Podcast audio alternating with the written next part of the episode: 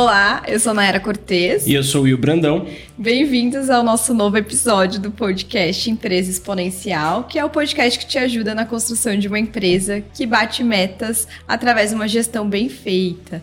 O Will aqui e eu vamos conversar com vocês hoje para falar um pouquinho mais, dar algumas dicas sobre uma temática que tem muito a ver com empresas que estão aí em pleno crescimento e expansão, que é o que a gente propõe a, a falar aqui, né, Will? Da empresa exponencial. Isso então, a temática de hoje é sobre aquele dono de empresa que quer fazer a gestão do seu negócio sem precisar estar 100% do tempo ali presente, na loja, no escritório, né? 100% em cada área, fazendo tudo. E por que, que a gente resolveu falar sobre isso, Will? Tem muito a ver com algumas queixas, né? Algumas características que os empresários que conversam com a gente lá no dia a dia, principalmente na Valorize, né? Uhum. Sobre eles estarem, né, muito tempo no seu negócio, é, fazem tudo, mas não tem condição, de repente, de, de, de gerir, não conseguem, né, gerir a empresa como todo, porque não tá 100% do tempo em todas as áreas, não tem como, apesar de eles fazerem tudo, mas tem que ser cada cada etapa por vez. Então tem muitas empresárias também, empresárias que têm vontade de repente de ter um novo negócio, expandir o seu negócio, né, para ter outras unidades, de repente fazer novos projetos e não consegue.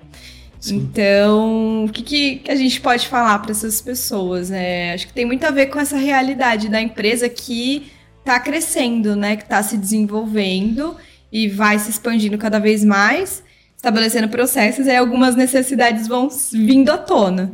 E essa necessidade do dono estar um pouquinho mais distante, ela vai aflorar em algum momento, né? Sim. E o que, que a gente pode falar primeiro? Ah, é possível fazer essa gestão à distância na pequena, na média empresa? Né? Os empresários têm uma crença muito forte, acho, muito se mostra muito presente aí de que o olho do dono que engorda o boi. Explica um pouquinho pra gente se é verdade. O que, que é isso do olho do dono que tá engordando o boi? É, a gente percebe muito isso, né? O, essa, esse ditado, infelizmente, é um ditado popular, né? Que é o olho do dono engorda o boi. É a crença de que o, a sua empresa ela só vai se desenvolver, ela só vai crescer se o dono estiver olhando, controlando, tiver presente 100% do tempo. Né? O olho do dono seria o, o principal fator para o negócio acontecer e continuar se desenvolvendo, tá? Por que, que eu falo infelizmente? Porque se a gente continuar entendendo que essa crença é verdadeira e o próprio uhum. empresário entender que essa crença é verdadeira, a empresa, o limite da empresa vai ser o limite dele. Ele está limitando a empresa ao seu próprio tempo, porque ele não, o tempo dele é limitado, como de todos nós aqui. Por que, que o, o Lehman consegue administrar centenas de empresas? Por que, que o próprio Jeff Bezos tem centenas de empresas? Você pega os maiores empreendedores do, empresários do mundo, eles têm centenas de negócios. E como é que uhum. eles conseguem administrar tanta coisa? Né? Se ele, se o Lehman entendesse que ele precisasse ficar olhando toda a sua linha de produção na Ambev, se ele tivesse que ficar olhando tudo que seu marketing faz, tudo que sua, uhum. sua área comercial faz, que seu financeiro faz, que seu RH faz, provavelmente a Ambev, a gente nem estaria falando dela aqui, nem saberia o que, o que é a Ambev, né? Assim, eles olham, né? Mas não é 100% do tempo na minúcia, ali nos detalhes e acompanhando cada passinho, né? Que é, esses... a gente vai chegar lá, né? Enfim, o que, que você precisa, o que, que o empresário realmente precisa acompanhar. Porque é, quando a gente está falando de gerenciar a distância ou gerenciar de longe, é importante a gente estar tá falando de gerenciar a distância mas não largar o negócio. Exato, ele não vai se opa, sumir aqui, tá com vocês, galera. Não é isso, né? É, e é um problema, né? Porque essa crença de que o, o olho do dono engorda o boi, ela acaba acontecendo quando você não faz esse processo corretamente de gerenciar a distância. Uhum. Ou você larga na mão de alguém, confiando que aquela pessoa vai desenvolver o melhor trabalho, ou você simplesmente sai do negócio e tenta fazer uma coisa que você não está preparado para fazer ainda, nem sua empresa, nem sua equipe tem maturidade para fazer.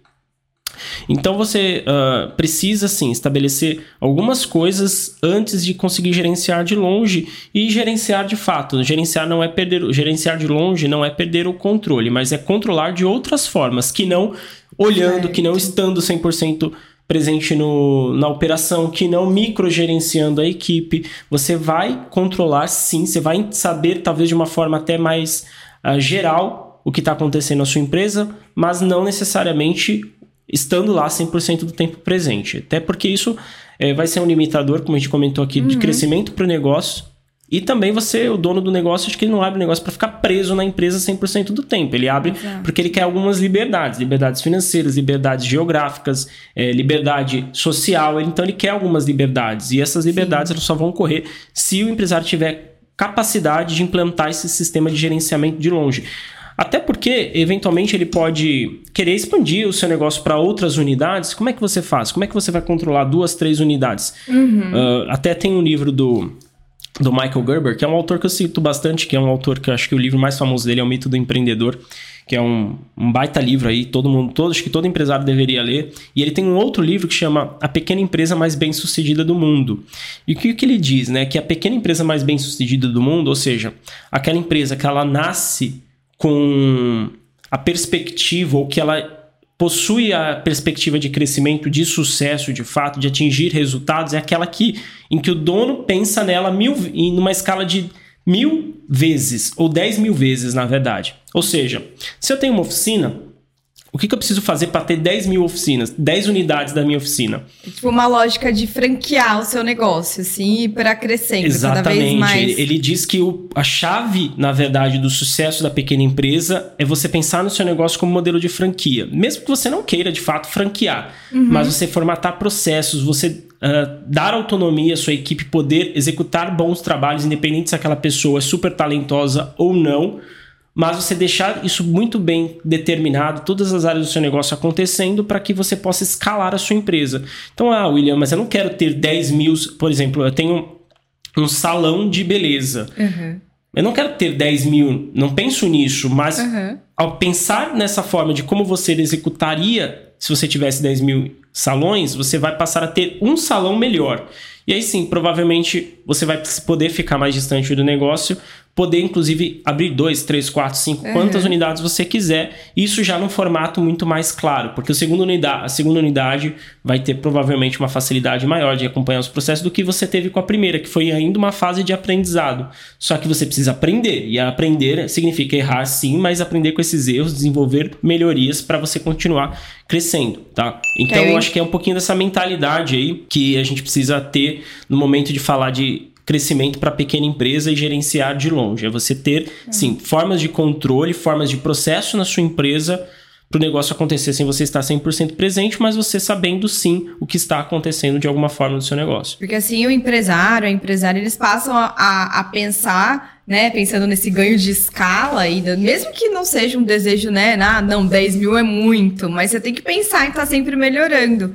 E a, mudando essa mentalidade, você vai passar a pensar em otimização, em eficiência, em produtividade. Exatamente. Que aí são melhorias importantes aí que afetam o funcionamento, inclusive o bolso depois no fim do mês, né? E, e, não, e é uma mudança de mentalidade total, é mais mentalidade uhum. do que outra coisa, porque Sim. o dono hoje, os empresários, né, pequena empresa principalmente, ele está com muito problema no negócio dele para resolver. Uhum. Muito desafio. É cliente, é ter mais receita, né? ter mais cliente, é poder é, entregar aquilo que ele vende corretamente, acompanhar a sua equipe, é, fazer o financeiro, né? fazer contratação de funcionário, gerenciar comunicação com contabilidade, impostos, uhum. etc. Tem vários problemas ali que ele precisa lidar no dia a dia. E ele está tão imerso naquilo que ele deixa de pensar no longo prazo.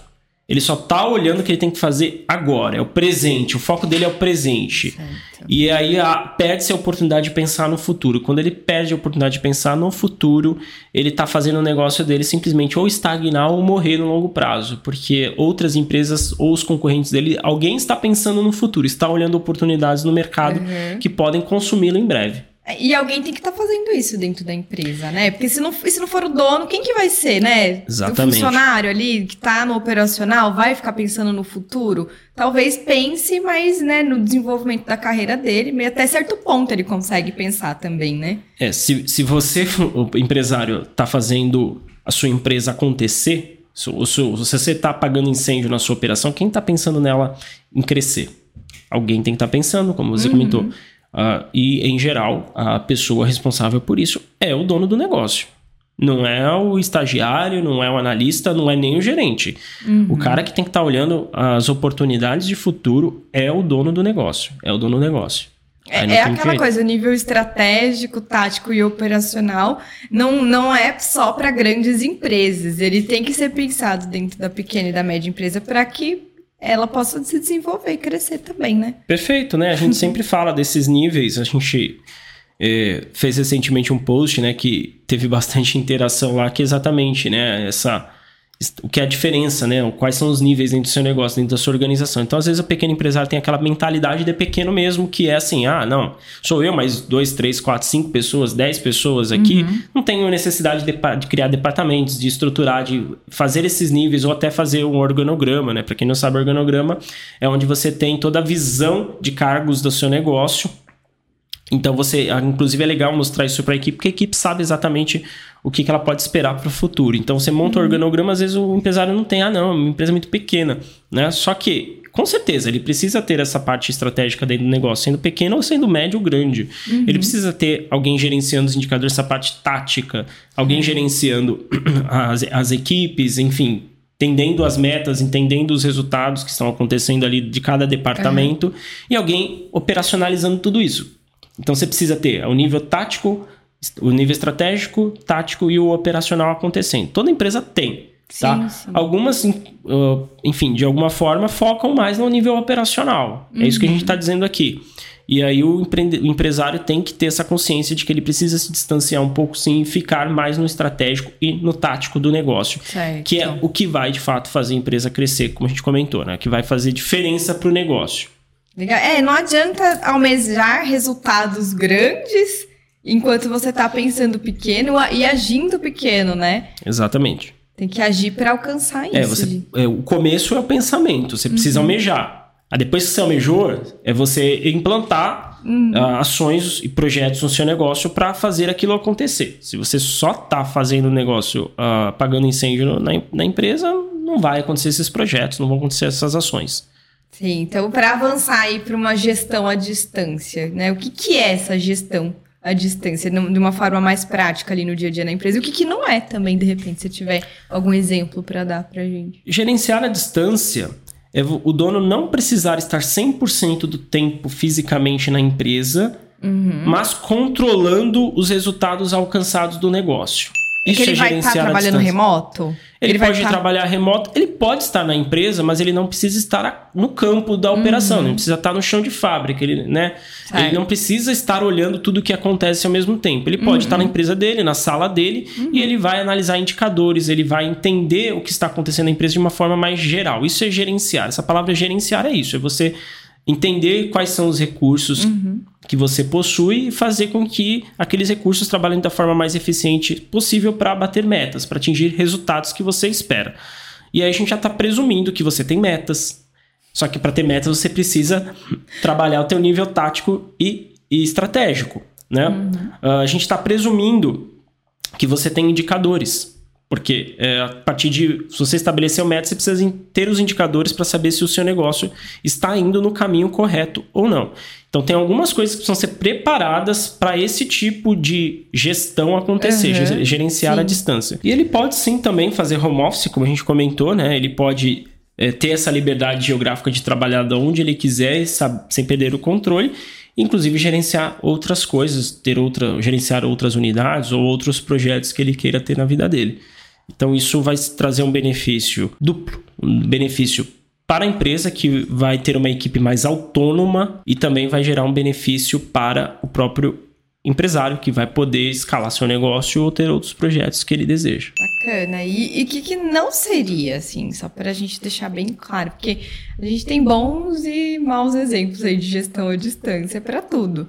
É, o que, que certamente não vai ajudar o empresário a ter uma boa gestão à distância. É, não seria, a gente pode colocar aqui em situações que acontecem, por exemplo, de microgerenciamento, né? Aquele empresário que ele sente que se ele não está olhando o que os funcionários fazem, os funcionários não fazem. Uhum.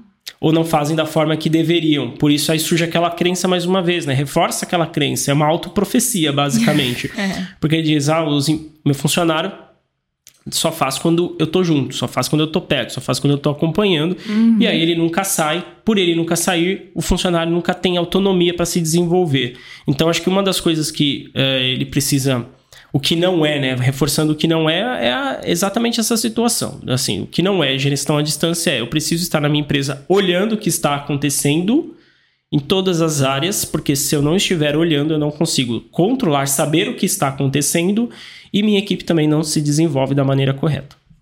Legal. E isso funciona, Will, para pequena empresa, essa gestão à distância que a gente estava comentando aqui agora, que tem a ver com processos, tem a ver com planejamento, com indicadores. Tem como isso funcionar para a pequena empresa? É uma realidade possível? O que, que esse empresário ele precisa fazer hoje para começar a dar os primeiros passos para gerir seu negócio de longe? É, a gente deu exemplo aqui, né, de algumas situações de que funciona, que precisa funcionar na verdade, mas a pergunta não é nem funciona, a pergunta é: existe alternativa? certo. Eu acho que não existe alternativa para empresa que quer crescer, empresa exponencial, empresa que quer bater metas de forma contínua, né? Ela precisa, ela precisa fazer isso. Então, uh, acredito que sim, é possível, até porque toda grande empresa começou pequena. E se ela virou sim. grande é porque em algum momento essa gestão à distância aconteceu por parte do seu fundador, por parte do dono do negócio. Certo. Então, uh, funciona desde que ele obedeça alguns requisitos. Não é aquela coisa, quero implantar gestão à distância. Amanhã eu não vou na minha empresa, amanhã uhum. eu não vou no uhum. meu escritório e vou ver como é que vai ser lá. Como é que vai ser. Vamos tá? testar. Uhum. Não vai funcionar. Não vai, pode ser que funcione um dia, dois dias, mas não por um mês. Isso com certeza não, porque ele precisa preparar o terreno, ele precisa ter alguns requisitos, ele precisa realmente implantar essas coisas, algumas questões que são imprescindíveis para ele conseguir gerenciar a distância. A gente falou de algumas aqui, de repente a gente pode é, colocar de uma forma mais é, pontuada, né? O que, que ele precisa, por onde ele pode começar, por exemplo. E eu diria que assim, para ele, se você está pensando em ter esse tipo de gestão, gestão à distância, você precisa, acho que a primeira coisa é trabalhar uma coisa chamada cultura. Cultura de tudo, tudo começa com uma mudança de mentalidade, tanto do dono quanto da equipe. E aí você vai ter que implantar uma cultura no seguinte sentido: de primeiro, formalizar uma cultura para o seu negócio. Uhum. Quando a gente está falando de cultura, às vezes fica um negócio muito abstrato para o empresário. A gente está falando de cultura, a gente está falando assim: é o jeito que as coisas funcionam na sua empresa quando você não está mandando. Quando você sai da sua empresa, o que, que acontece? Ela continua as pessoas continuam engajadas, continuam fazendo o que deveriam ou vira uma bagunça? Se vira uma bagunça, a cultura da sua empresa é virar uma bagunça. Uhum. Se as coisas continuam acontecendo de forma organizada, dando resultado, a sua cultura é essa. A sua cultura é de ter profissionais e uma equipe autogerenciável, como a gente diz. Né? É a identidade, a característica ali que faz mover a empresa. Assim. Isso. Assim, sem precisar estar tá numa regra formal, né? Mas Seria legal ter isso estabelecido. É, não, a cultura ela vai acontecer pro bem ou pro mal, tendo ela documentado, não tendo uhum, ela documentada. É como um país. Exatamente. Todo país tem uma cultura, né? Se a gente falar, muita gente fala, ah, o Brasil não tem cultura. Tem cultura. Ah, talvez a cultura do brasileiro seja não valorizar a sua própria cultura. Exatamente. Isso é uma característica da cultura, da da, cultura do Brasil, né? do brasileiro, talvez. É, mas todas as nações, todas as organizações de uma forma geral, todas as sociedades, comunidades, pequenas, médias ou grandes, elas possuem uma cultura, o jeito de fazer as coisas. Então, uhum.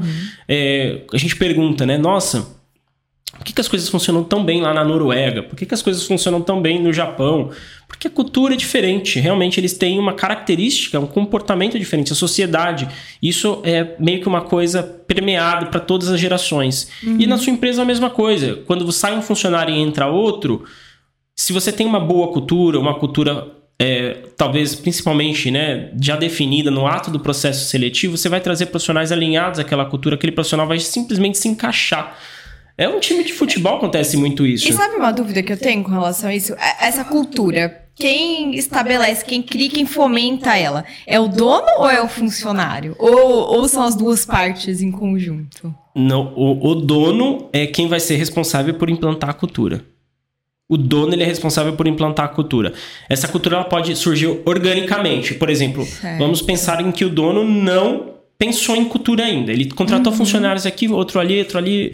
Só que ele tem uma forma de agir que ele ensina os seus funcionários a agirem daquela forma. Ah, liderar pelo exemplo, né? É, pode ser um exemplo bom, negativo ou positivo, mas em geral ele vai pegar, principalmente uma pequena empresa, ele vai, o dono vai ensinar os novos colaboradores uhum. e ele vai passar a visão dele de fazer aquilo. Sim. Então é sempre o dono que está passando a cultura para os funcionários. É Perfeito. sempre o dono. Certo? Então, quando ele. É, é, importante o empresário entender se a cultura dele não está boa dentro da empresa, ah, minha cultura realmente da minha empresa eu sinto que não é uma cultura positiva e que vai me levar uhum. a grandes resultados. Então, provavelmente porque ele não está bem ou não está repassando da forma correta para os seus funcionários como as coisas deveriam ocorrer. Então, a primeira coisa, ele, eu diria que documentar a cultura é importante. Legal. E não só documentar como ela é feita hoje, mas documentar a cultura como ela deve fazer, como ela deve acontecer a partir de amanhã. Como Legal. você quer que ela aconteça. Uhum. E aí sim, você inclusive vai ser dissuadido, você vai ter que executar uh, as suas ações dentro daquela empresa de acordo com a cultura que você está vendendo para sua equipe. Isso dá uma perspectiva, né? Dá uma perspectiva para o negócio, dá uma perspectiva para as pessoas seguirem engajadas naquilo, né? Eu acho que da cultura, quando a gente está falando de cultura, a gente está falando de definir algumas coisas, definir a missão da empresa, que é onde eu quero chegar, definindo a visão da empresa, ou seja, uh, o que eu quero, onde eu quero estar daqui a algum tempo, ou seja, como eu quero ser reconhecido, como eu quero chegar naquela missão. E os valores, isso é importantíssimo. Acho que os valores são talvez os principais itens dessa. São um complemento, né? Um, uhum. Onde eu quero chegar, como eu quero chegar e, e os valores do meu negócio. E eu diria são que os valores. Os valores são exatamente os comportamentos desejáveis para se você para você conseguir atingir aqueles resultados que você definiu na missão e na visão. Legal. E é o comportamento que você está falando do dia a dia da equipe, do dono das interações, das pessoas. tanto internamente quanto com fornecedor, com cliente. Em é geral, isso? sim. Se você é importante você, né, a partir de algum momento ter um alinhamento com fornecedores, com clientes, que estejam alinhados, né, que estão de acordo uhum. com a sua cultura. Mas vamos falar aqui da equipe para começar. Sim. Então, primeira coisa, você definiu qual é a sua missão. Né? O, o porquê que você está fazendo algo. Por que, que a sua empresa existe. A sua visão. Onde você quer chegar. Aí você pode delimitar um tempo específico, ou você pode colocar uma visão geral para um longo uhum. prazo, talvez uh, 10, 15 anos, né? E também os comportamentos que são exatamente esses valores, que vão te ajudar a atingir essa, esses objetivos que você definiu. E aí você vai precisar sempre de pessoas para isso acontecer. E se existe uma regra na empresa é que empresa é formada por pessoas e processos. Uhum. Isso é uma empresa. Se, você não tiver pessoas e processos, você não tem uma empresa. E aí você vai precisar alinhar isso com as, com as pessoas. Então hoje, se você quer, por exemplo, implantar uma gestão à distância, quer ter uma equipe que funciona sem você estar 100% presente controlando, microgerenciando, você vai precisar colocar isso dentro dos comportamentos. Só que não é só colocar num documento. Ah, fiz uma apresentação bonitona Pedi Bota pro, lá na gaveta, né? Deixa lá pro, apresentamos, pasta, né? apresentei para a equipe. O pessoal gostou, todo mundo motivado, todo mundo feliz. Vamos fazer, vamos fazer. Show de bola. Dia seguinte. ah, mas ah, preciso, preciso fazer aquilo, não vai dar para seguir daquele jeito. Ah, preciso fazer de outra forma, não vai dar para seguir. O próprio dono às vezes não olha para a cultura, não olhou o que ele vendeu para a equipe e ele não está seguindo os preceitos da sua cultura que ele vendeu. E aí, se ele não segue, a gente acabou de falar, a equipe vai ser reflexo dele. É. Então, é uma mudança pro dono, para a equipe. Por isso que é importante formalizar, porque hoje, eh, se, se, a, se a cultura, se os comportamentos, os valores não estão adequados, uhum. você vai colocar no seu código de cultura quais são os computadores, os comportamentos desejáveis e você, dono, também vai seguir eles. Perfeito. E você vai liderar exatamente como você comentou, liderar pelo exemplo. É a principal forma de liderança. Você tem que ser uh, aquele, aquela, aquele pilar uhum. da cultura do seu negócio. Ai, não tem coisa melhor que você trabalhar numa empresa que você olha para a pessoa que está acima ou que está do teu lado mesmo e você fala, putz, eu quero ser como essa pessoa. Eu acho que essa você liderança. Você é admirado. Né? Exato, você é admirado e você inspira as pessoas a fazer. Então, se você é um mau exemplo, teu negócio vai mal. É isso que, Sim. que você tá a falando. A cultura ela é chave. Por isso Exato. que a gente comentou que uma das coisas que precisam, é uns requisitos para esse processo de gestão à distância acontecer, é ter uma boa, uma cultura implementada, uma cultura positiva no seu negócio. E aí eu diria para você criar sim esse documento, uhum. estabelecendo o porquê, né, que é a sua missão, o onde, que é a visão e o como que seriam os valores. Legal, bacana. Beleza? Feito isso, feito essa cultura, viver isso no dia a dia e virar fiscal dessa cultura para si e para os outros. Perfeito. Se tiver um comportamento que não esteja alinhado a essa cultura, chamar o funcionário, chamar o colaborador e falar: olha, lembra que a gente combinou esses comportamentos e você não está seguindo esses comportamentos. Uhum, é o feedback. Se né? for o caso, né, você tem que manter feedback, né? Isso faz parte de liderança de um negócio. Uhum. Se for o caso, aquele funcionário está desalinhado, ele vai ter que sair da empresa. Uhum. Ele saindo, provavelmente vai surgir ali um, uma tensão para os demais. Uhum. Mas, gente, é, cuidado com a hipocrisia. Não adianta você demitir um funcionário que não está seguindo a cultura e você mesmo não estar seguindo a cultura. Em geral, se o dono está seguindo a cultura, está fazendo de acordo com o que ele vende, os funcionários também vão seguir. Ele não precisaria Porque ele não demitir. abre margem para ninguém questionar, né? Ah, por que, que você está me cobrando de algo que nem você está fazendo? Ah, mas vamos supor, meu comportamento é. Meu, meu valor é comprometimento. Uhum. Comprometimento. Só que eu, dono do negócio, eu sou dono do negócio, eu chego na empresa, pego o dinheiro na gaveta e vou embora. Chega atrasado. Chega não, atrasado. Não faz as entregas que as pessoas dependem que você. Chego atrasado faz. em reunião, marquei reunião com funcionário. Toda reunião que eu marco com funcionário, eu chego atrasado. Marquei reunião com fornecedor, chego atrasado. Isso demonstra comprometimento para sua equipe. Quem está junto de você vai ver que você está seguindo esse comportamento que você vendeu. É, vai, vai verificar que você não está valorizando aquilo que você está cobrando de outras pessoas. Exatamente. Então as pessoas não vão ver por quê de seguir. Exatamente. e aí você vai vendido. perder respeito. Uhum. Você, além, além de não inspirar o valor desejado, você vai perder respeito. Vai ser, na verdade, pior. Porque você vai estar tá vendendo algo e você não vai estar executando. É, então, é importante esse, esse monitoramento constante. A empresário está para ser empresário. Não é fácil, ninguém disse que ia ser fácil, né? Mas se ele quer realmente acontecer, ele vai ter que fazer isso. Não tem outra saída. Então, beleza. Falamos aqui o primeiro tópico quase virou um podcast de cultura. A gente vai fazer um sobre cultura que eu acho bem legal, um tema muito bom, muito bom. É, desde até como caso pessoal, né? Lá na Valorize, a gente não tinha um processo muito bem estabelecido, um código de cultura, nada nesse sentido, né? Até um, uns dois anos atrás, se não me engano.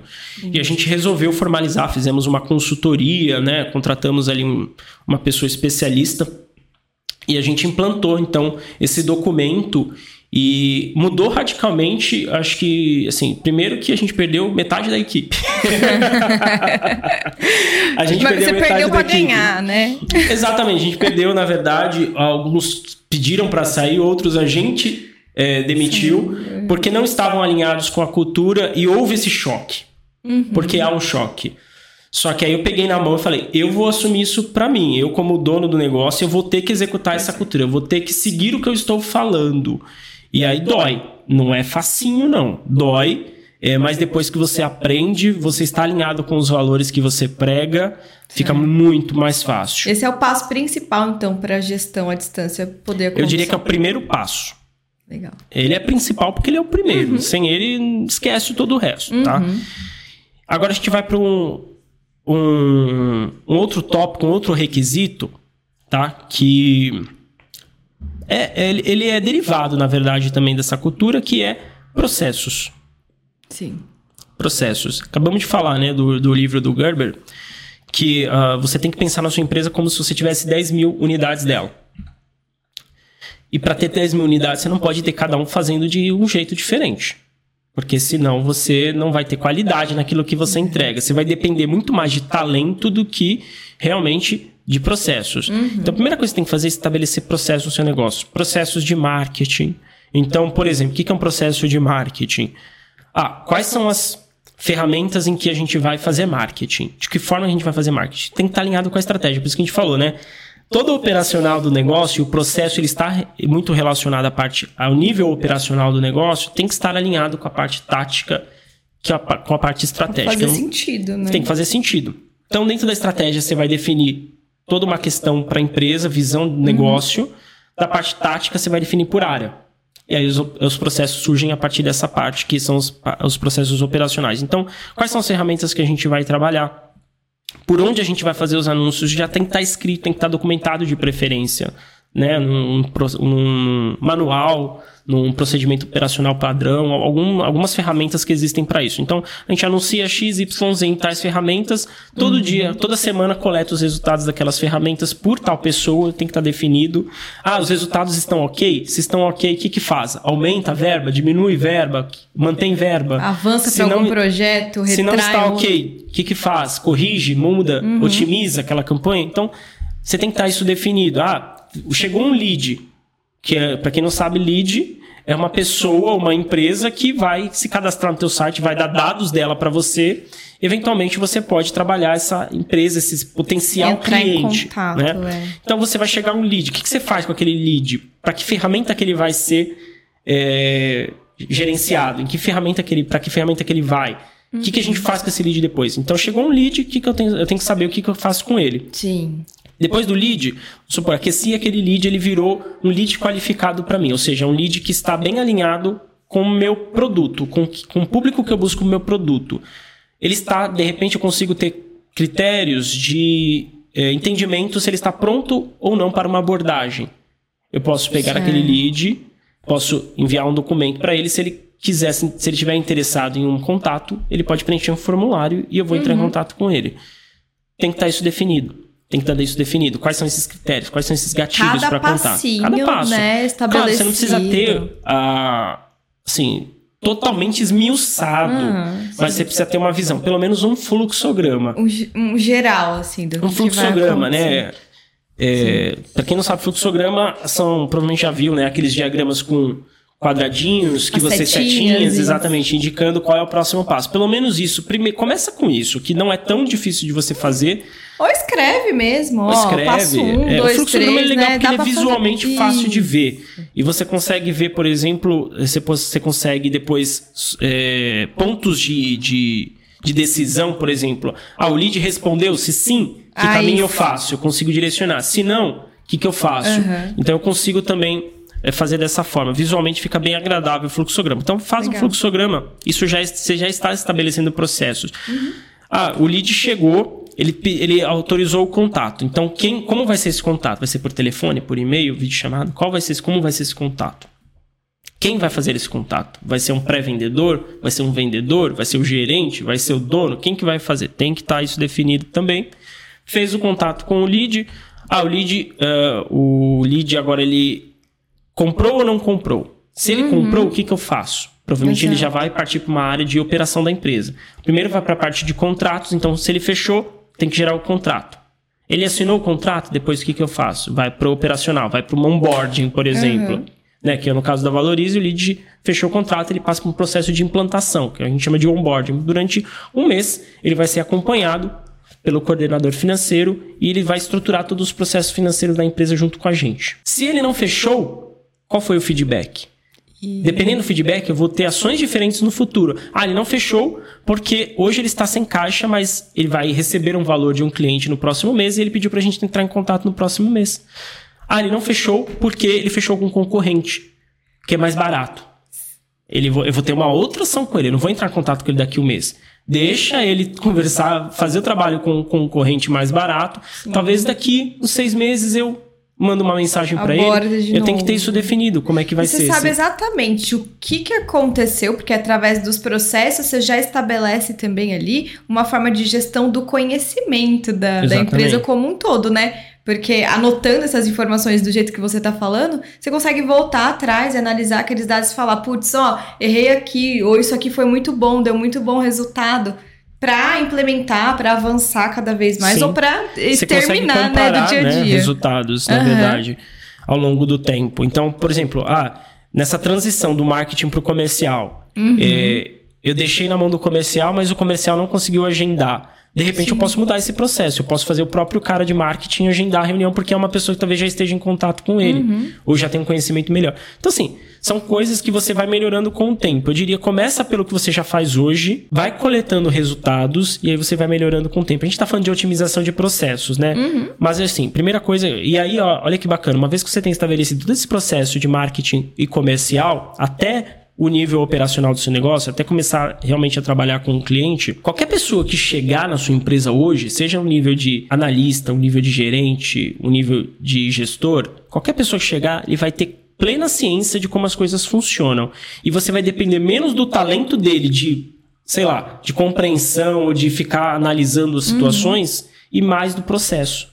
Então, você pode às vezes não ter um um funcionário tão talentoso, mas que está gerando bons resultados porque ele sabe o que ele precisa fazer quando ele chega na empresa. Não, você diminui tá... chances de erro, você diminui chances de subjetividade de cada pessoa, né? Ou de competência ou habilidade de cada pessoa.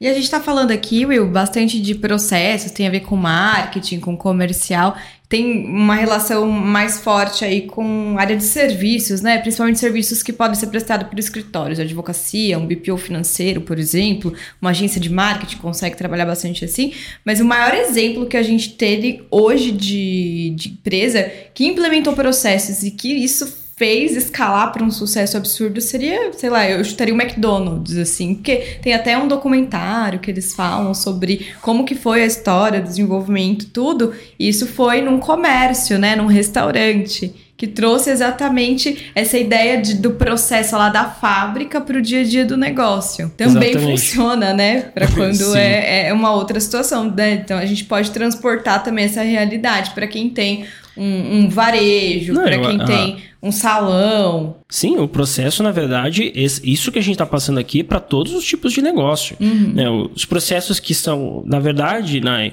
os processos eles são mais conectados, né? Ou tem um entendimento maior em indústrias, né? Indústrias trabalham Sim. mais com processos e já está mais consolidado.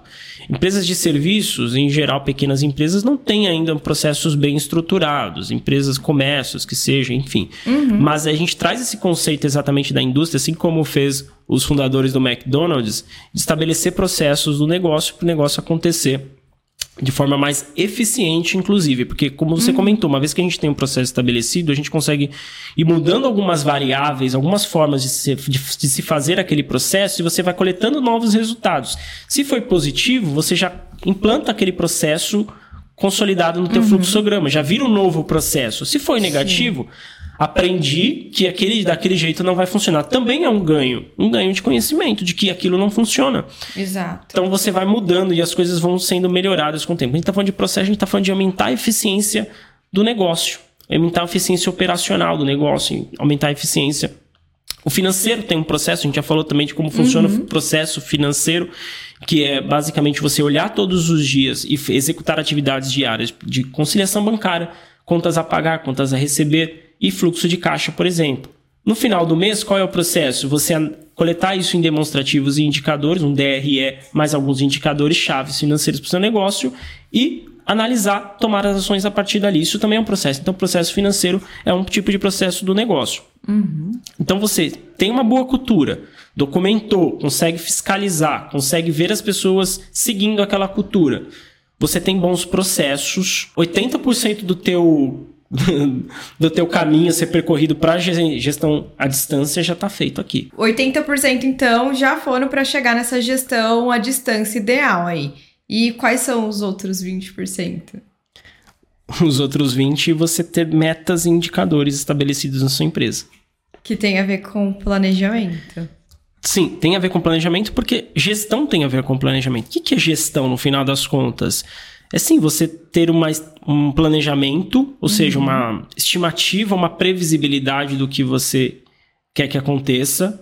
Para isso, para você ter um planejamento, você precisa ter uma meta estabelecida, sim. onde você quer chegar, seja daqui um ano, seja daqui três anos, cinco anos, dez anos. Já também tem um conteúdo sobre metas aqui no podcast. Você define aquela meta, aquele teu objetivo e quais são as oportunidades para aquele objetivo. Isso é uhum. planejamento. Isso é um planejamento estratégico, por exemplo, ações, projetos que eu vou ter que desenvolver na minha empresa para conseguir atingir aquele objetivo. E você pode fazer um planejamento financeiro também. Ah, então se eu sei qual é o objetivo que eu quero chegar, eu quero ter, eu quero ter um milhão de receita mensal ou 12 milhões de receita anual. O que, que eu preciso estar tá acontecendo na minha empresa? Que, quais recursos eu vou precisar ter? Quanto que eu vou ter de, de custos, despesas, investimentos que eu vou precisar fazer para conseguir atingir aquela meta. Eu traço isso em números e isso vira um planejamento financeiro, ou orçamentário, como a gente chama. Então, sim, gestão é você primeiro começar com planejamento. Definir o objetivo e as oportunidades para atingir aquele objetivo. Depois, as coisas vão acontecer na empresa, parte para etapa de desenvolvimento ou execução do negócio. Sim. Então você estabeleceu o que você precisa fazer, você começa a fazer. Você, sua equipe, todo mundo começa a fazer aquilo que foi estabelecido. Só que você não vai esperar chegar lá no final do período que você estabeleceu de planejamento para avaliar ah, se deu certo ou se não deu. Você vai fazendo o quê? Monitoramento constante. Você vai Entendi. analisando e verificando, vai medindo Isso. se as coisas estão ocorrendo conforme você planejou. Se o realizado está de acordo com o previsto. Isso serve para todas as áreas mais uma vez. No financeiro, a gente fala, faz muito isso, né? Olhar o resultado do mês em relação uhum. ao que uhum. estava previsto no planejamento. Se não deu certo, se não deu certo, você como dono de negócio, você vai ter que fazer ajustes. Você fez, você tem, pode ser uma melhoria no teu negócio que você tem que implementar, pode ser uma prevenção para evitar que ocorra algum problema, pode ser inclusive uma correção. Sim, daquilo que você fez, alguma, você vai ter que corrigir. Alguma mudancinha de rota ali, pode ser que seja necessário. Vai, não, é sim, sempre necessário, porque você vai ter que. Você nunca vai acertar de primeira. Uh -uh. O, se uma coisa é certa, é que teu plano nunca vai dar certo 100%. Nunca é perfeito, não nunca, existe. Nunca, nunca. O plano não é para ser perfeito. O plano é para você ter uma diretriz, você uhum. ter um, uma, um caminho a seguir. É isso que é o plano. Você fez os ajustes Agora você sabe novamente quais são os seus recursos, novamente quais são as oportunidades para você atingir seu objetivo. Então ele é um ciclo que ela vai melhorando continuamente. Isso é fazer gestão. Então o dono da empresa ela precisa fazer, ele precisa fazer isso. Então se ele planejou, a equipe executou, ele vai analisar e vai implementar as melhorias. Ele ou a equipe dele vai analisar uhum. e implementar as melhorias. Então isso é gestão de uma forma geral. Então a gente falou da primeira coisa que precisa ser feita, que é ter metas metas para você ter esse planejamento bem feito Sim. e indicadores para você poder fazer os controles mensais, semanais, anuais, semestrais, de acordo com o que você definir ali para tua empresa. Então você vai ter a meta estabelecida, a meta, vamos dizer assim, estratégica do seu negócio e os indicadores que aqueles indicadores dando certo, aqueles indicadores uh, mostrando que os resultados estão chegando, uhum. a sua meta estratégica vai ser batida. E aí você não precisa também, mais uma vez, estar dentro da empresa olhando se o funcionário está apertando o parafuso corretamente. Você vai Sim. verificar se o número de itens que você produziu está de acordo com o que você previu. Se o seu desperdício está de acordo com aquele que você previu, o máximo que você previu. Então você vai você não precisa olhar se o funcionário está apertando o parafuso errado, mas você pode uhum. olhar se o nível de desperdício, de descarte do seu negócio está no nível adequado. então você vai precisar entender basicamente um indicador e você vai ter um entendimento de como a sua empresa, a sua operação está acontecendo. Eu achei muito interessante que do jeito que você explicou, do jeito que a conversa se desenvolveu aqui, é, para mim já tá muito mais claro esse desenho que você colocou, que é o dono se distanciando, mas não largando, né? É, eu usava muito uma expressão quando eu trabalhava em algumas empresas maiores, que era delegar, mas não delargar. Tem uma diferença aí. Você delega para as pessoas executarem, mas você não delarga, né? Você não larga ali o, o negócio de fato. Então, essa parte desses 20% que você tá falando agora tem uma relação muito maior com isso. É o dono tirando mesmo o pé do operacional e focando no estratégico, porque ele vai olhar os indicadores, vai ver os números, ah, tá legal, tá indo, tá bacana, tá indo por onde a gente quer, não tá indo, vamos ajustar. E aí ele fazendo o papel de gestor mesmo, numa gestão mais estratégica. Sim.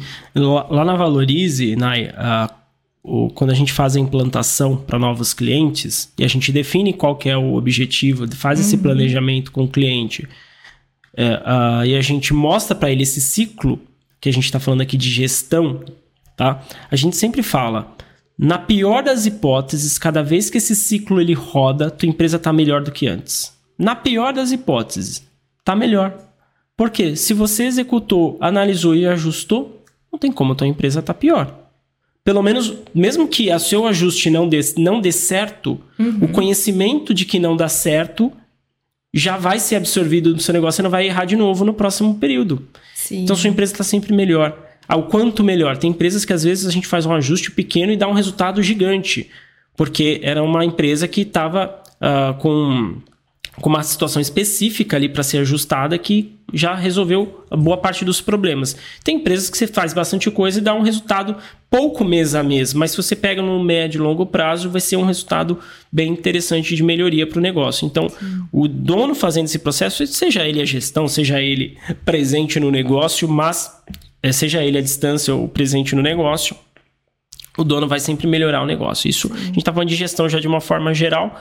E ele consegue, se ele tiver cultura, processos, metas com indicadores, ele vai conseguir gerenciar de longe e o negócio dele uh, não só vai continuar acontecendo, como deve melhorar ao longo do tempo. E quais seriam os principais benefícios que isso vai trazer para o empresário? Assim, ah, para a empresa a gente já viu, né? O que, que a cultura traz, o que, que os processos trazem também, e essa questão dos indicadores e metas. Mas para o empresário, que, que você destacaria assim? Ah, empresário, você vai começar a fazer a gestão à distância, você vai começar a ter isso na sua vida. Primeiro, vai passar a ter vida. para além do, da empresa, né? Não, a família vai começar a ver mais em casa. Ele vai, vai passar a ter vida, né? Porque o cara que ele fica tendo que gerenciar, microgerenciar o negócio, ele não tem uhum. vida. Ele é um cara que ele basicamente trabalha para a empresa, e não a empresa trabalha para ele. Uhum. Então ele acaba virando um, um, funcionário, sei lá, às vezes até escravo, porque escravo não ganha. muitos empresários, por incrível que pareça, não ganham o seu prolabore. Acontece mais que se Não imagina. consegue tirar, porque, cara, não tem caixa, não tem caixa, não tem caixa, o negócio não vai. Então, ele, a partir do momento que ele implanta isso, ele começa a ter vida. De fato, ele vai passar a ter mais liberdade. Primeiro, acho que a primeira coisa que ele vai sentir é liberdade de tempo. Sim, porque vai estar tá olhando no nível mais macro, sem ficar apagando incêndio também todo dia. Incêndio vai aparecer. Vai ter. Vai aparecer, sempre vai aparecer. E ele vai ser chamado para Ele apagar, vai ser né? chamado, a questão é que assim, ele tem que diminuir esse tempo que ele isso. gasta apagando incêndio ou ficando no operacional do negócio e mudar isso para focar seu tempo no estratégico. Quando a gente fala focar, Focar não é ficar 100% fazendo aquilo, não. mas é ficar a maior parte do tempo fazendo aquilo. Perfeito. Então, ele focando no estratégico, ele consegue ainda ajudar a, esses incêndios que vão ocorrer, que vão precisar da ajuda dele no dia a dia, mas ele não vai deixar de olhar o estratégico, olhar o tático do negócio. Então, a primeira coisa que ele vai perceber é liberdade de tempo. Ele vai ganhar mais tempo para fazer outras coisas. Uhum. Eu diria que a segunda é a liberdade geográfica. ele poder trabalhar de qualquer lugar sem Perfeito. perder o controle da empresa. Eu tenho um, um cliente que ele tira duas férias por ano. Ninguém deve acreditar nisso, né? Ele Porque tira duas férias de 30 sai. dias por ano. Ele tira duas férias de 30 dias por ano. Só que são férias em que ele acaba acessando o computador. Ele sempre fala, ah, Will, ele fala lá com a equipe, não, se precisarem, eu tô por aqui. Mas a gente já deixou o processo bem estabelecidinho para evitar. Uhum. Mas ele fala, eu consigo às vezes eu tô de férias, mas eu consigo abrir o computador, eu consigo saber o que está acontecendo na empresa. É normal. O cara, ele não consegue se abstrair. O empresário não dificilmente dá. ele consegue se abstrair, deixar de pensar no negócio. E aí ele vai estar tá pensando, mas ao invés de ele ficar, ele consegue fazer isso, talvez, é, da Califórnia, fazer isso da, da Grécia. Europa. Ou fazer é, isso de praia. casa, se ele quiser ficar em casa, ele consegue fazer. Então, liberdade geográfica, dele poder uhum. fazer isso de qualquer lugar. Eu diria que o terceiro benefício seria uh, a liberdade de, ou a possibilidade de expansão, de crescimento. Porque você está estabeleceu cultura, estabeleceu processo, metas, indicadores, é pegar essa receita, copiar e colar para um novo negócio. Se está dando certo. É, a roda já está girando, né? Já você tá copia e cola, copia e cola. Você vai copiando e colando, copiando e colando. Você consegue ter vários negócios. Vai replicando. Vai replicando. Você Bacana. ganha. Além de, claro, tua empresa também aumentar eficiência, aumentar escalabilidade e aumentar lucro, principalmente. Porque quando você tem processos bem eficientes, metas e indicadores, você, né, você deve ter um resultado melhor também. Então você começa a ter uma empresa com possibilidade maior de expansão. E o quarto que é resultado, na verdade, acho que de tudo isso, tudo vai acabar, tudo reflete no financeiro, no final das contas. é melhores resultados financeiros, é uma liberdade financeira que talvez ele não tinha antes, quando ele ficava pagando incêndio na operação, porque a empresa dele passa a se desenvolver, passa a fazer as coisas e os resultados vêm. Então, ele melhora as finanças não só da empresa, mas pessoal também. Ele começa a ter distribuição Sim. de lucros, ele consegue ter uma liberdade financeira, consegue atingir seus planos de vida, seus objetivos pessoais de vida, e a empresa também consegue ter mais recursos para investir, consegue ter recursos para crescer. as coisas parecem que o universo conspira a favor, mas na verdade é trabalho bem feito, né? E aí, esse eu acho que eu diria são os quatro principais benefícios: de tempo, geográfico, possibilidade de expansão da empresa, maior possibilidade uhum. de expansão da empresa, ou, escala, ou a gente pode dar o nome de escalabilidade maior e a liberdade financeira, né? Os melhores resultados financeiros para o negócio. Não, e é isso, trabalho dá trabalho, né? Então tem que focar ali e se engajar nessa missão para poder fazer acontecer a gestão à distância. Pessoal, vocês estão acompanhando o nosso canal, quem não acompanha ainda, a gente está aqui sempre dando dicas, né, na prática de como que você pode melhorar a gestão da sua empresa, né? A tal da gestão bem feita para uma empresa exponencial. Então, quem não está seguindo ainda, se inscreve no canal do YouTube, segue a gente lá no Spotify, nas redes sociais também, a gente vai deixar os links tudo na descrição. Aproveita e dá aquele like, daquela curtida se você tá gostando do nosso papo. E Will, para deixar um pouco mais prático aqui, você tem alguma dica de ferramenta que pode funcionar nesse, nesse novo, nessa forma de gestão à distância? Uh, hoje nós temos algumas ferramentas bem vamos dizer assim, bem imprescindíveis para essa gestão de distância acontecer. A gente tem que usar a tecnologia a nosso favor. Talvez algumas situações que a gente colocou aqui não seria possível há uns 15, 20 anos atrás. Mas hoje nós temos ferramentas que ajudam a, e aceleram essa possibilidade de gerir a empresa à distância. Eu diria que a primeira coisa aí serve, inclusive se você não quer ter uma gestão à distância, mas ter uma gestão é, presencial no negócio ou uma gestão uh, próxima, um RP. O que, que seria um RP? É uma sigla né, em inglês, mas na verdade a gente está falando de um sistema de gestão. Então você tem alguns sistemas de gestão hoje disponíveis que vão te dar essa possibilidade de colocar dados dentro desse sistema e consolidar isso em indicadores, em relatórios, etc. Uhum. É muito importante você ter um RP, né? um sistema de gestão, seja um sistema de gestão financeira, um sistema de gestão de compras, gestão operacional, tá? Então, é, um RP é imprescindível. Agora, quando a gente está falando de comunicação, a gente está falando hoje de ferramentas de videochamada, por exemplo. Você pode, uhum. estando distante do seu negócio, gerenciando sua empresa distante, se precisou falar com alguém, você pode fazer uma videochamada. Hoje eu gosto muito, né? A gente usa lá na Valorize, que é o Microsoft Teams. É, ele facilita muito a comunicação interna da empresa, tanto interna quanto externa, porque ele também permite você uhum. criar videochamadas com pessoas fora da sua empresa.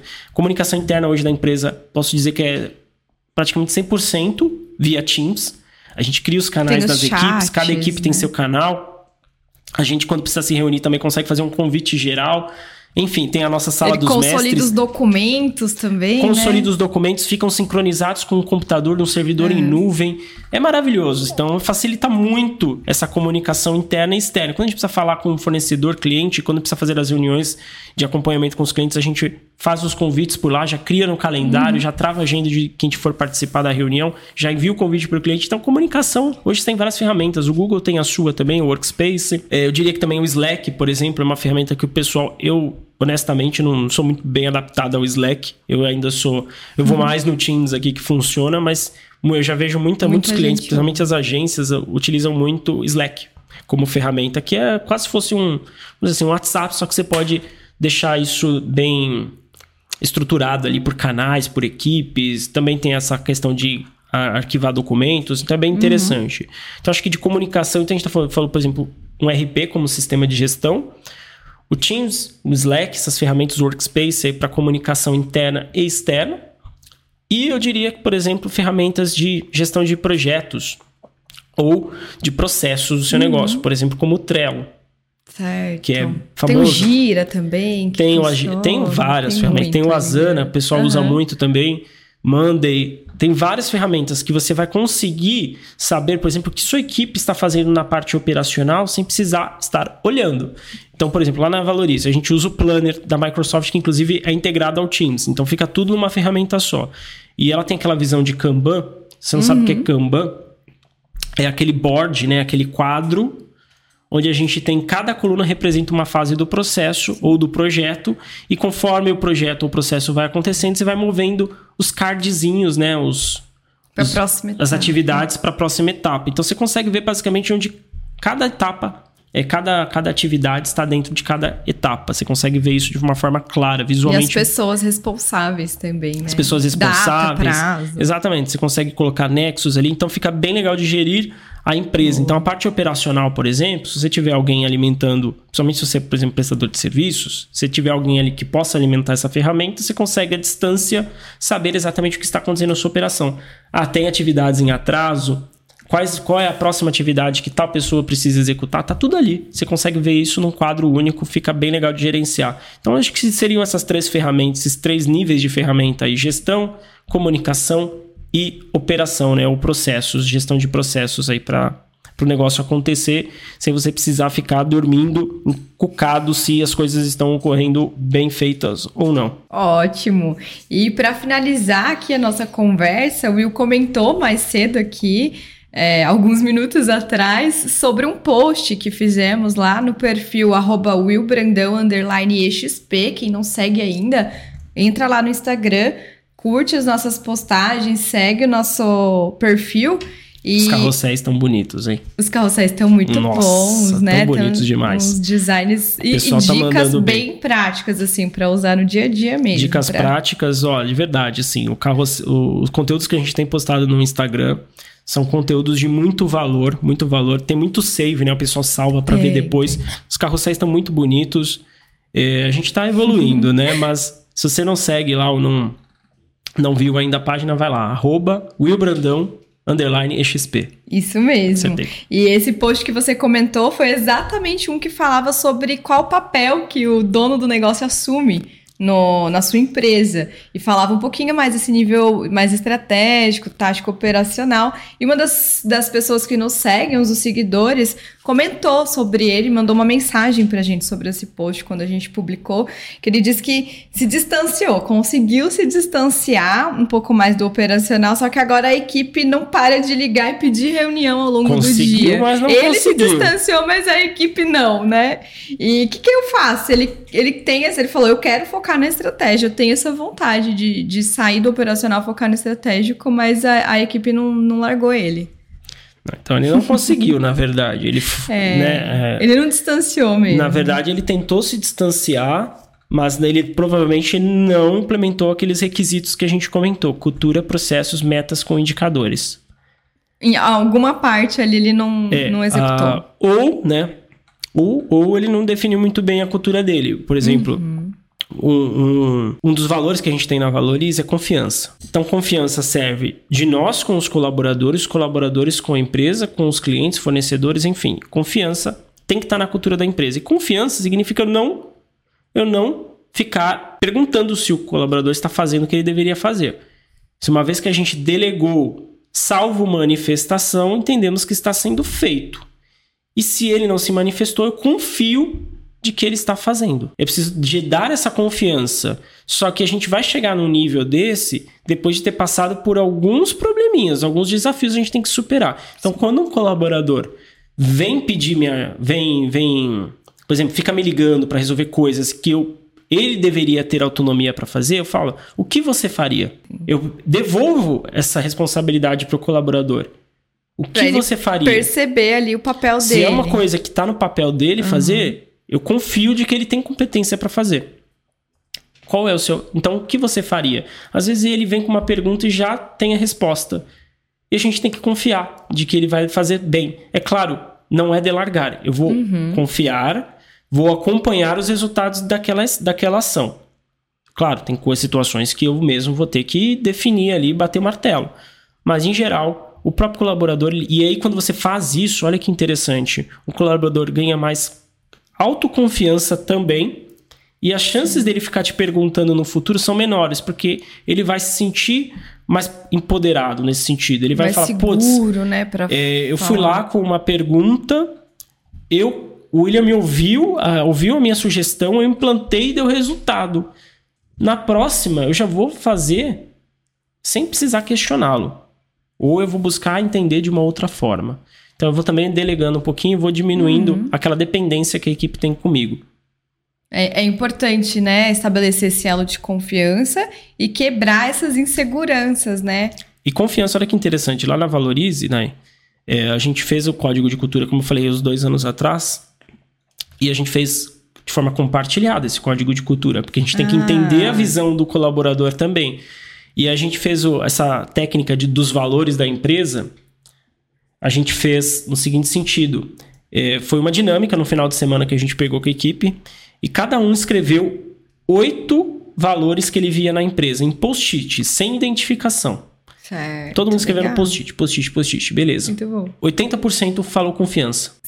Nunca tinham mencionado sobre isso, mas uma trouxeram uma um- foi um- visualização que eles tinham do dia a dia. Foi o, o comportamento, o valor mais apontado pelos colaboradores, de forma assim, independente. Ninguém combinou nada. Uhum. Aconteceu, confiança e virou um, um valor dentro Esse do nosso não tinha código como de deixar cultura. de fora do código de cultura. Esse virou um valor do nosso código de cultura. Claro, às vezes você tem valores que, por exemplo, eles meio que se interligam, né? Uhum. Então, por exemplo, comprometimento com eh, vontade.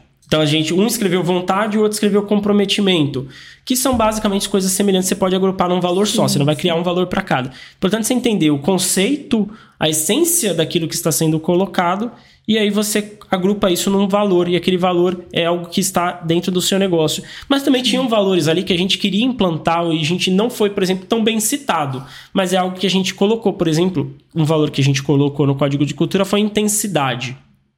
Intensidade que a gente resumiu por ter energia e trabalhar com concentração. Isso é intensidade. Não foi um valor tão bem, é, tão frequente como foi confiança pela ótica dos colaboradores, mas é algo que a gente queria ter. Então a gente colocou como valor e passamos a fiscalizar se aquele valor estava sendo seguido. Então não era um valor antes bem ah, visualizado pelos colaboradores, nem por mim, era um valor, tanto é que a gente deixou para realmente começar a mudar Era algo isso. almejado. E né? hoje já é diferente, hoje a gente já vê essa intensidade acontecendo, porque foi algo que a gente colocou e seguiu e fiscalizou e foi agindo de acordo com esses valores, com esse valor. Ótimo, muito bom. Eu acho que é interessante trazer essa possibilidade da cultura. É, Tem formas de fazer, né? São formas de fazer, mas você trouxe uma forma mais colaborativa e algo que a gente pode falar bottom-up, né? De baixo para cima. E tem a cultura que é top-down mesmo, que vem Sim. lá do CEO e vai descendo, cascateando. Então são duas formas aí que é, É. possível de, de É, o- trabalhar. Gente, só para não confundir, a gente falou né, que a cultura ela é implementada pelo dono do negócio, porque é Sim, ele quem sim. vai fazer os ensinamentos, a cultura vai acontecer conforme o dono. Então, mas essa, essa, por exemplo, essa dinâmica que a gente fez foi para entender a cultura que já existia Isso. E definir quais seriam os valores que a gente queria Consolidar conso- ela. com, né? conjunto comigo, por exemplo. Então, Isso. quais são os valores? A gente fez isso de forma colaborativa, é até legal porque gera um maior engajamento e comprometimento pelos colaboradores.